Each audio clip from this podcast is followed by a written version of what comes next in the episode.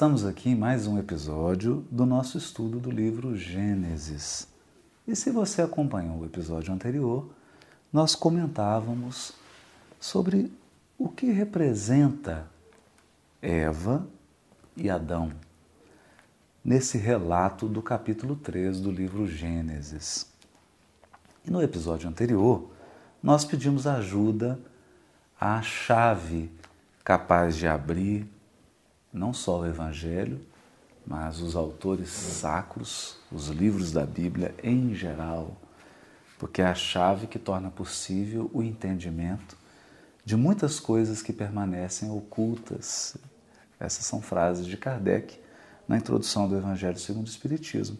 E é lá no Evangelho segundo o Espiritismo que nós fomos buscar recursos interpretativos, ou melhor, chaves de leitura, porque o texto pode ser lido de diversas perspectivas, mas essas perspectivas que utilizam a codificação e a obra subsidiária ligada à codificação é para nós é, de um valor muito grande na apreensão do sentido espiritual dos textos do Gênesis. E nós, tentando entender o que se esperava de Adão e de Eva, nós lemos o Evangelho segundo o Espiritismo, especialmente no capítulo nono, que é o capítulo Bem-aventurados os mansos e os pacíficos. É importante dizer que essa bem-aventurança de Jesus tem uma profunda conexão com os textos do profeta Isaías. E é tão incrível isso que um estudioso judeu que tinha uma admiração profunda pelo Sermão do Monte e pela figura de Jesus, Davi Flusser, foi professor da Universidade Hebraica escreveu para mim um dos mais belos comentários sobre o Sermão do Monte, percebeu essa conexão entre essa bem-aventurança e as profecias de Isaías e foi buscar nos manuscritos de Qumran, os manuscritos da seita dos essênios e lá também percebeu vestígios dessa tradição profética que veio de Isaías. O que que Davi Flusser vai nos dizer? Que o bem-aventurados os mansos e os pacíficos, ou bem-aventurados os mansos e os pobres de espírito, porque há uma relação entre essas duas bem-aventuranças, representam um alicerce do ensino profético de Isaías e, por consequência, um alicerce da Boa Nova, um alicerce do Evangelho. E aqui nós vamos entender por quê. O Evangelho, de modo geral, vem trazer uma nova abordagem da relação da criatura com o Criador. O Evangelho vem nos colocar num novo patamar de relação com Deus. Nessa relação com Deus, algumas características, algumas virtudes, ou se preferirem, alguns posicionamentos psíquicos são necessários para que a gente consiga aprimorar nossa relação com Deus. Por isso, Kardec foi de uma felicidade extrema, orientado pelos espíritos superiores e orientado mesmo pelo Espírito de Verdade, que é nosso mestre. No capítulo 9, item 8, ele deu ao, a esse título do item 8 o nome de obediência e resignação. Nós começamos a ler o início desse item e fizemos uma comparação. Obediência diz respeito à razão, porque aqui o texto vai dizer: a obediência é o consentimento da razão. É quando a razão, a inteligência, a nossa bagagem de cognição consente, aceita, acata, não por imposição ou por violência, acata pela lógica, pelo bom senso, pelo natural da consequência, pela clareza dos fatos e da experiência. Esse consentimento da inteligência, da razão, nos leva a uma postura, primeiro, interior, porque todas essas posturas aqui, elas são antes interiores. E só depois que elas se expressam em atitudes, palavras, ações, comportamentos. Mas elas se forjam, se moldam na intimidade. A postura então gerada pelo consentimento da razão é uma postura de obediência. Por que obediência? Porque a inteligência do espírito entende a sabedoria dos planos da divindade. Quando nós vivemos uma situação, quando nós estamos passando por uma experiência e compreendemos que por trás das aparências, por trás do aparente acaso, por trás do aparente caos das circunstâncias e dos fatos. Há uma sabedoria infinita que silenciosa e sutilmente entrelaça circunstâncias, articula pessoas para um propósito definido quando nós percebemos essa condução oculta, isso desperta em nós a admiração pela sabedoria e pela inteligência suprema do universo e, portanto, nos leva ao processo da obediência. E o que é a razão? Ela está simbolizada em Adão. Adão é aquela parcela da nossa psique que pensa, que examina, que discerne, que exerce o discernimento, que exerce o bom senso, que seleciona, que compara, que aprofunda. Aliás, é o conselho que o Espírito de Verdade dá a Kardec. Ele diz assim: Neste mundo, somente se obtém a verdade a um preço. É preciso examinar, selecionar e aprofundar. É um, um roteiro que o Espírito de Verdade dá a Kardec. Por que isso, gente? Porque muitas pessoas aceitam certas notícias, aceitam certos raciocínios, aceitam frases que aparentemente são bonitas, são de autoajuda, aceitam sem examinar, sem exame. E o que é o exame? O exame é análise, é inteligência, é você ver a lógica por trás. E também o sentimento que está por trás, as intenções que estão por trás, as consequências daquele raciocínio. Isso é examinar. Nós não podemos acatar simplesmente porque a pessoa que nos disse é uma pessoa que a gente gosta. Nós não podemos acatar como certo algo só porque a pessoa que praticou o ato é uma pessoa que a gente ama. Nós não podemos acatar uma ideia só porque nós temos uma simpatia por quem está falando. É preciso o exame. E a falha de Adão, no capítulo 3 de Gênesis, é porque ele acatou a proposta da sua mulher sem examinar. Ele não se deu ao trabalho de exercer a sua função. Porque a função de Adão, entenda, aqui nós não estamos falando do Adão pessoa, criatura ou comunidade. Nós estamos falando de um Adão íntimo. O Adão como aquela parcela do nosso psiquismo que representa a cognição, a inteligência. Aqui vamos abrir uma, dá uma pausa aí. Dá uma pausa, toma uma água. Não confunda inteligência com intelectualidade. A criatura pode nunca ter frequentado a escola, ela pode ser analfabeta e ser mais inteligente do que um irmão que possui um título de doutorado. Porque inteligência não tem a ver com quantos livros você leu, não tem a ver com a quantidade de informação que você tem. Inteligência tem a ver com a qualidade do seu raciocínio, qualidade do seu exame.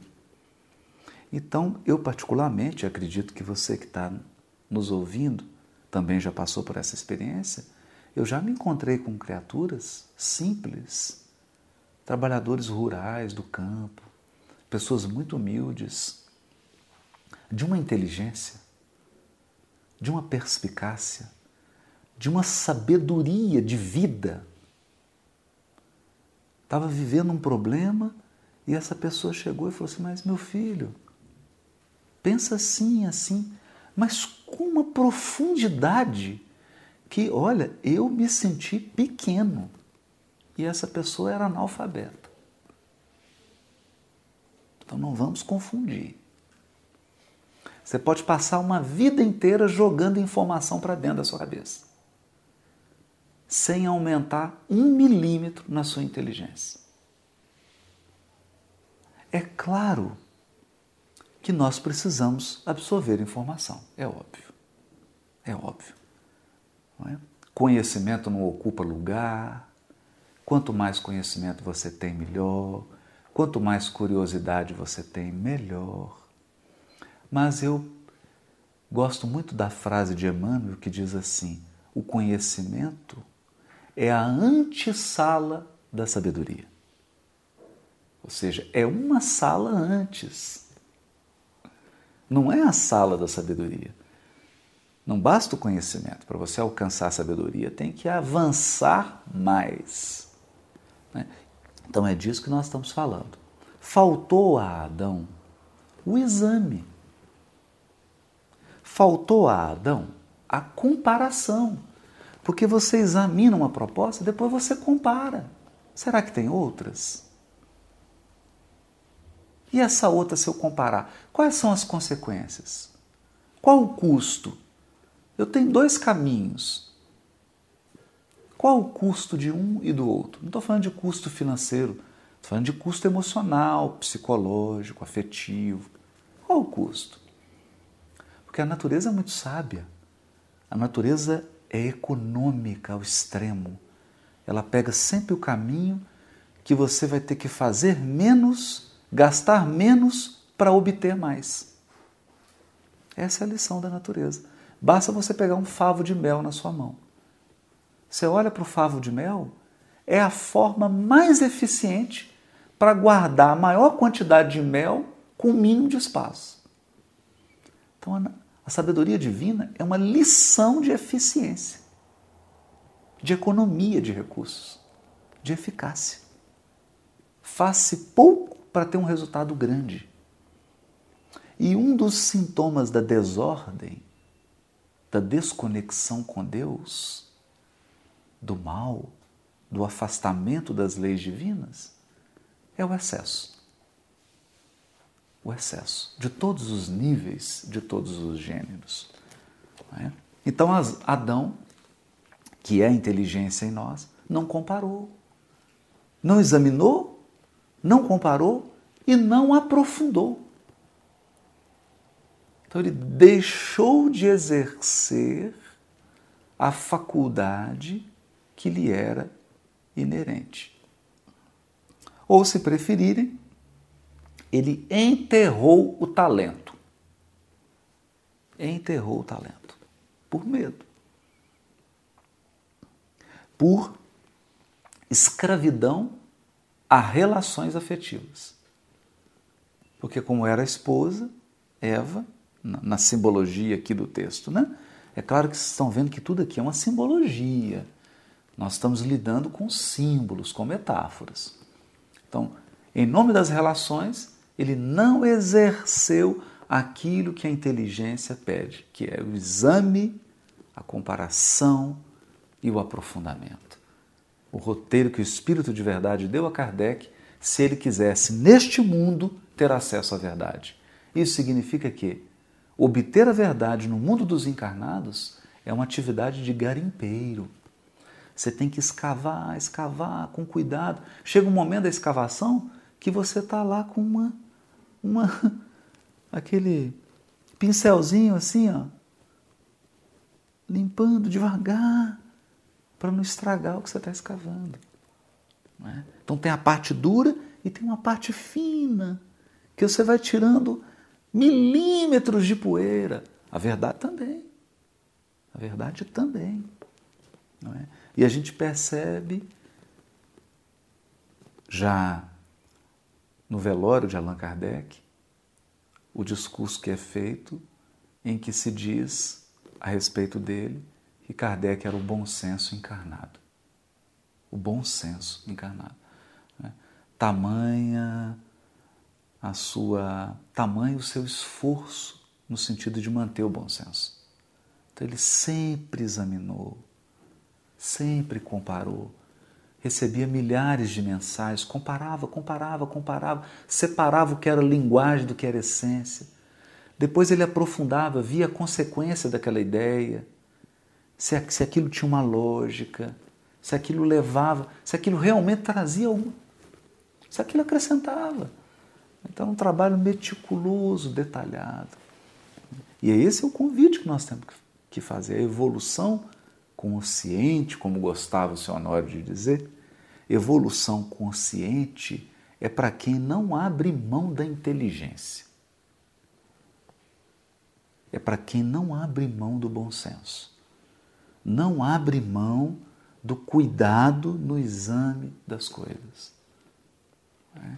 Então, isso nos leva à obediência. Obediência. Quem obedece, nós vamos entender isso. É o que está dito aqui no texto, né? Que a obediência e a resignação são duas virtudes companheiras da doçura. Porque no item 6, aqui nós estamos no item 8, no item 6, o título era Afabilidade e Doçura. Então, para você ser inteligente, você não precisa ser grosseiro. A pessoa verdadeiramente inteligente é dócil, é afável, é amorosa. A pessoa verdadeiramente inteligente, ela tem doçura. Então, a obediência não tem a ver com abrir mão da liberdade, da autonomia. Não. A obediência tem a ver com o reconhecimento da sabedoria infinita de Deus. Obediência tem a ver com reconhecimento da nossa inteligência, dos planos insondáveis, mas profundamente inteligentes de Deus. Então, é como Digamos que você vai assistir a um show, a um espetáculo de um artista que você ama, que você adora, você gosta muito. E aí você pega o programa e vê que aquele programa, elaborado pelo artista que você adora, ele está impecável. O roteiro está primoroso. Tem as músicas, as, as que você mais gosta, mas está assim de um bom gosto extremo o que, que você faz? Você se acata, você se rende. Porque qual de nós, a não ser quando nós estamos com problemas íntimos, com distúrbios emocionais, psíquicos, qual de nós não acata a beleza, a ordem, o bom senso, o razoável, o bem feito? Todos nós nos curvamos. É? Todos nós nos curvamos. Então você está sentado num lugar lindo, de repente vem aquele crepúsculo, aquelas cores no céu, aquela coisa maravilhosa. Exceto a criatura que está, que está com conflito interior, que não consegue apreciar, mas se você está bem consigo mesmo, é impossível, você se curva. Porque o crepúsculo é tão belo, é tão harmonioso, tanta riqueza de detalhe, tanta sabedoria e bom gosto por trás daquilo, que você se curva. E isso é obediência. É o consentimento da razão. A obediência é o consentimento de Adão. Então é por isso que a ordem foi dada a Adão. O comando de todas as árvores do jardim você pode comer, menos da árvore do conhecimento do bem e do mal. Porque no dia em que você dela comer, você vai morrer. Isso nós já explicamos em episódios anteriores, o que, que representa essa ordem, mas essa ordem é dada para a inteligência. A ordem é sempre dada para a inteligência. Para a inteligência. Porque a inteligência é aquela parcela da nossa psique capaz de examinar, capaz de comparar, capaz de aprofundar, capaz de apreciar a ordem, a harmonia, o belo e o bom. Mas não basta a, a inteligência. É preciso um outro consentimento psíquico.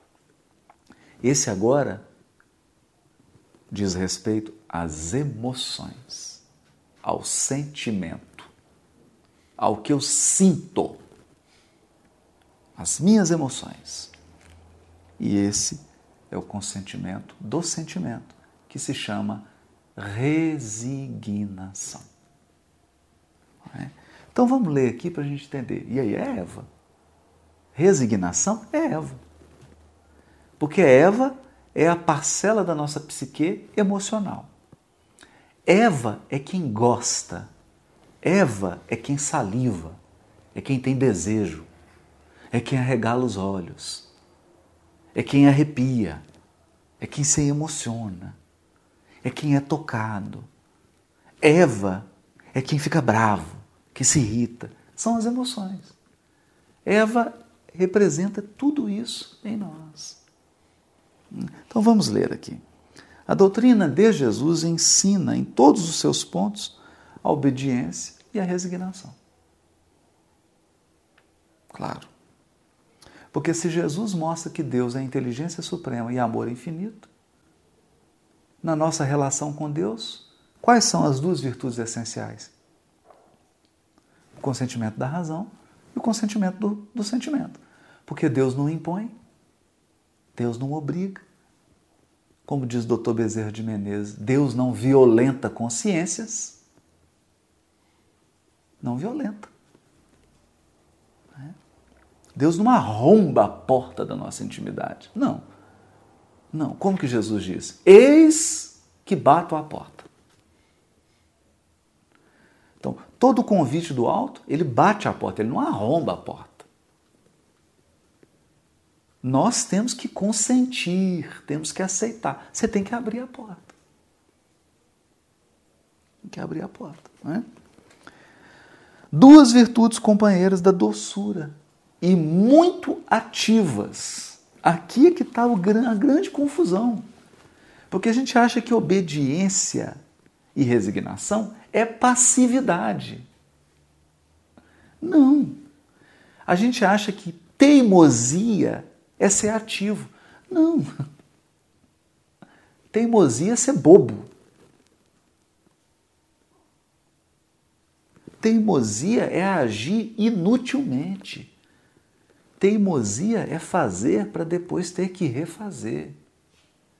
Nessa vida ou em outras, à custa de muitas, muitas lágrimas. Isso é teimosia. O contrário disso, uma virtude ativa e irmã da doçura, é a obediência. Porque quem obedece age silenciosamente, mas age de maneira eficiente e eficaz, de maneira efetiva. Faz uma vez para não ter que refazer.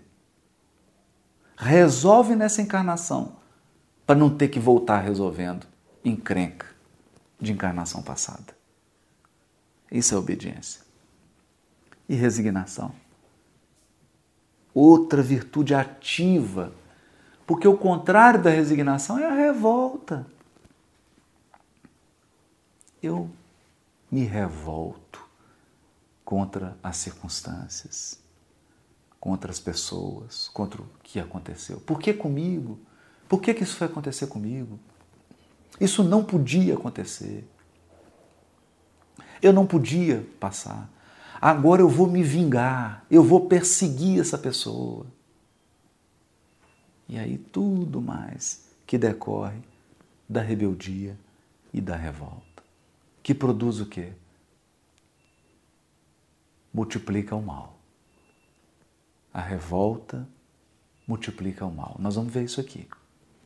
Na simbologia das maldições, porque na, na simbologia do Velho Testamento, ben, benção é quando Deus homologa seu plano. Então é quando você tem o apoio, porque o seu plano reflete as leis de Deus. E a maldição é quando o seu plano não é homologado porque ele contraria as leis divinas. Aí você está por conta própria. É claro, sob as vistas da misericórdia e sob o controle da justiça divina. Porque acima do nosso livre-arbítrio está o arbítrio absoluto do Todo-Poderoso, que comanda e que mantém o universo no pleno funcionamento, no mais harmonioso do funcionamento. Então há um acompanhamento, mas você não tem a homologação divina. Aliás, esse é um sinal. Quando nós estamos num caminho com Deus, as coisas podem ser difíceis, mas elas não são impeditivas. Vão acontecer, vai acontecendo. Quando é a hora, acontece. Com dificuldade, mas acontece. É? Então, o contrário da resignação é a revolta. E revolta por, produz perturbação dos sentimentos, perturbação das emoções, cegueira espiritual. As paixões ficam exacerbadas e a criatura perde, ela perde o rumo, ela perde o bom senso, ela fica cega. Fica parecendo um, um animal feroz que foi atacado, que foi privado de algo. E geralmente sai destruindo tudo que encontra à sua volta. Isso é ser ativo? Será que é? Será que isso é ser ativo? Destruir? Ou será que ser ativo é saber agir. Saber aceitar com sentimento para não alterar aquilo que é o melhor. Porque o que, que acontece conosco? Nós gastamos uma tremenda energia para substituir o melhor pelo mais ou menos. O melhor que foi proposto por Deus pelo mais ou menos que nós estamos propondo. Então é o velho ditado popular. Nós trocamos gato por lebre, né? acreditando que fizemos a melhor escolha. Então, que vale tanta energia, tanta força se você escolher o pior? Se o que você está realizando é o pior, não é a melhor escolha.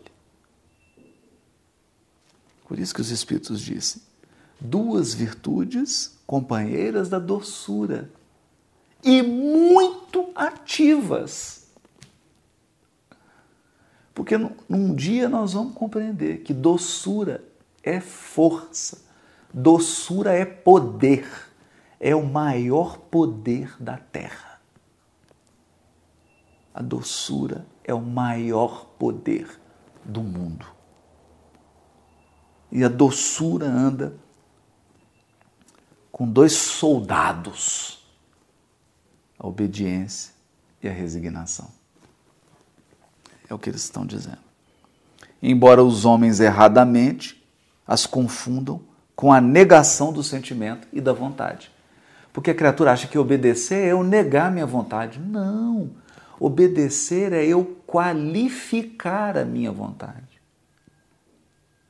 Qualificar a minha vontade.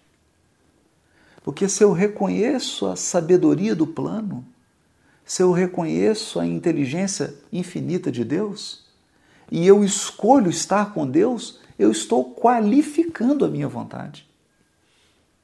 Eu estou saindo de uma vontade infantil para uma vontade madura. É qualificar a vontade, não é negar a vontade. Da mesma maneira, a resignação. Eu não estou negando o sentimento, eu estou aprimorando o sentimento, eu estou amadurecendo o sentimento, eu estou enriquecendo o sentimento. Porque quando eu aceito de coração os planos de Deus, eu me abro para a renovação. Eu me abro para nuances que eu não seria capaz de perceber se não fossem esses planos. É desagradável às vezes? É. Dói? Dói. Às vezes os planos da divindade passam pela dor. Pela dor. Pelo desagradável. Pelo amargo. Pelo frio. Pelo desconforto. Mas é exatamente esse plano, ou são esses elementos que vão aprimorar o meu leque de recursos afetivos. Porque, olha, gente, é diferente aquele coração que atravessou a amargura, a perda, a carência, o abandono. Ele exala uma compaixão, uma solidariedade que o, aquele outro coração que só teve facilidade na vida é incapaz de exalar. Facilidades demais, ou só facilidades, produzem em nós superficialidade, sentimentos rasos e fragilidade emocional. Fragilidade emocional. É? Que nós estamos observando. O que está acontecendo com a nossa sociedade? Ela privilegia tanto o conforto que às vezes a gente presencia corações tão fragilizados que o gatinho morreu, a pessoa vai para o hospital sem internar. Porque ela não tem resiliência para enfrentar a perda de um gatinho. Então, é preciso cuidar disso. É claro que eu vou chorar o animalzinho querido que eu tenho, meu animal de estimação. E só quem tem sabe o que, que é. Você tem um animalzinho de estimação, parece que é um membro da família. É natural isso, não tem nenhum problema com isso. Isso mostra, mostra a riqueza do nosso afeto. É? Você tem um animalzinho, mas ele perdeu o animal, nós temos que ter estrutura emocional. Você fica triste, você sente a perda, mas você não desestrutura a sua psique por conta disso. E mesmo por conta de outras perdas. E mesmo por conta de outras perdas.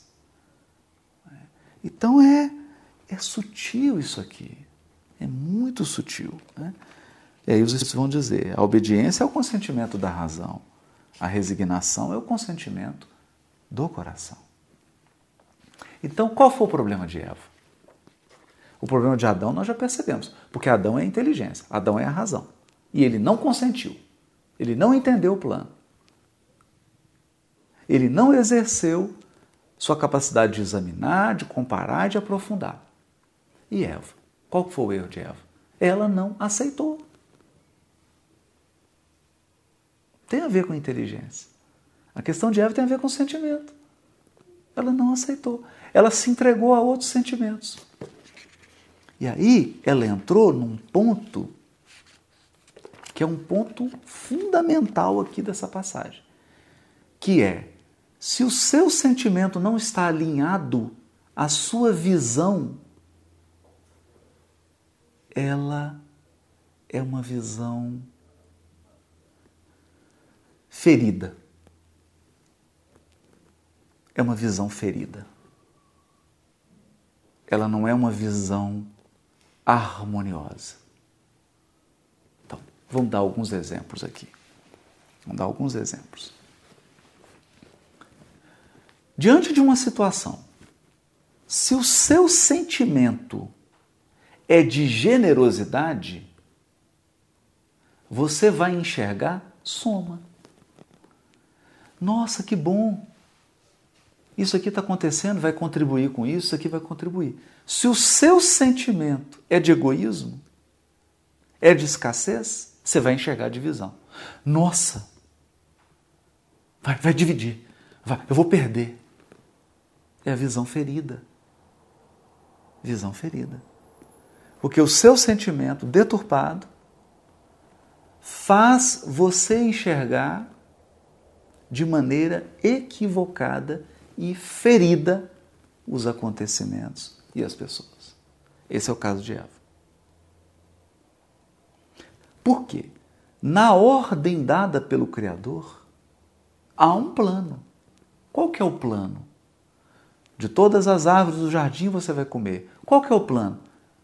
Coma todas as árvores do jardim. Coma primeiro as milhões de árvores que eu plantei, do fruto dos milhões de árvores que eu plantei. Depois eu vou trabalhar com vocês a árvore do conhecimento do bem e do mal. Percebe? Então tinha um plano.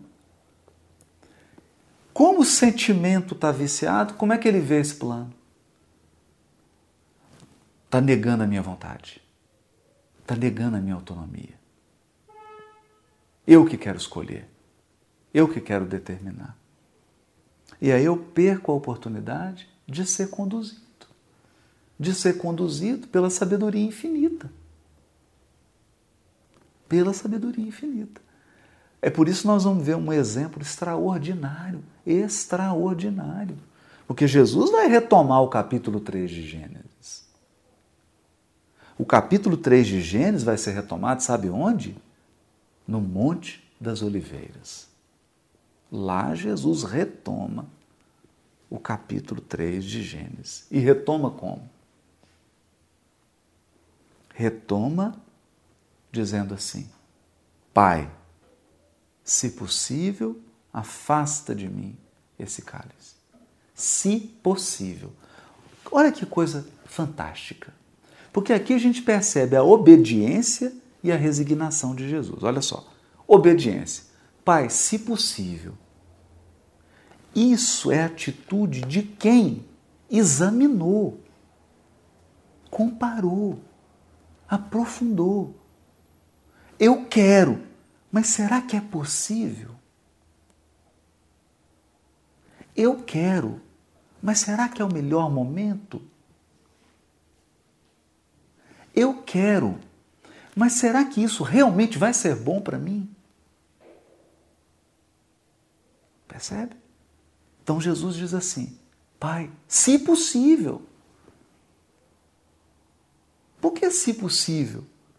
Será que ele está falando, ah, Deus, se você tiver poder, viu, para fazer isso, se você tiver capacidade? É claro que não. Deus é todo poderoso. Ele pode tudo. Deus pode tudo. Então você deve estar se perguntando aí. Ora, se Deus pode tudo, por que, que ele não faz tudo? Por que, que ele não acata todos os meus pedidos? Ei, calma, calma. Deus pode tudo, então ele é o todo-poderoso, mas ele não é o todo-sábio?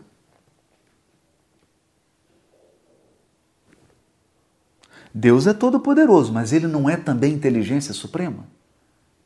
Se ele é também inteligência suprema, ele pode tudo, mas nem tudo convém.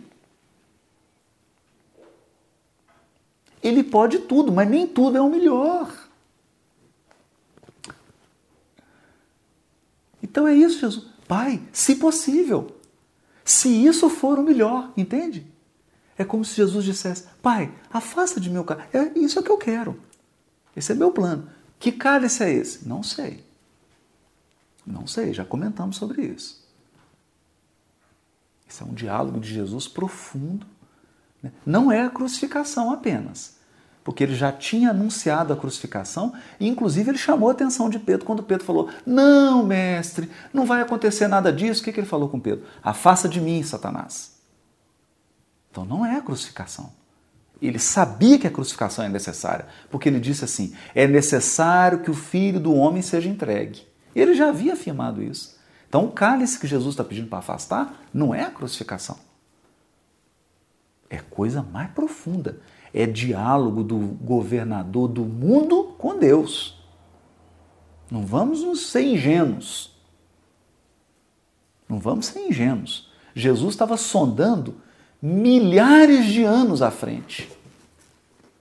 Não estava olhando apenas algumas horas à frente. Ele não sondou horas, sondou milênios. Mas disse: se possível. Consentimento da razão. Eu sei, Pai, que a minha visão de Cristo alcança longe mas a tua visão de Deus alcança tudo. Olha isso. E depois a lição do consentimento, do sentimento. Mas que não seja feita, Pai, a minha vontade, mas a tua vontade. Isso é sentimento. Consentiu amorosamente. E a partir dali, ele fica em silêncio. Doce. Não agride. Não retribui a violência. Perdoa e fica em silêncio. Obedecendo e resignando. Dando a maior lição. Corrigindo a história corrigindo a história da humanidade. Porque a história da humanidade é essa aqui, de Eva e de Adão. Mas aí nós já entramos num outro ponto e precisamos encerrar aqui o episódio. No próximo episódio, nós damos continuidade a esse desenvolvimento do tema. Te espero. Até lá.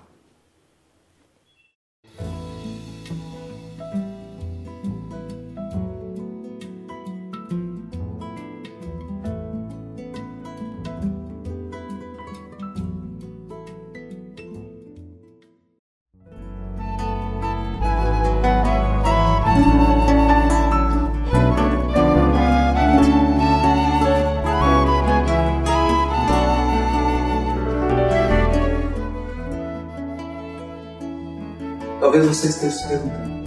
Tem, mas é engraçado, A Bíblia só conta a história do projeto 2. É, é verdade. Porque a partir desse projeto 2, proposto pela serpente, que foi aceito, iniciou-se a história bíblica.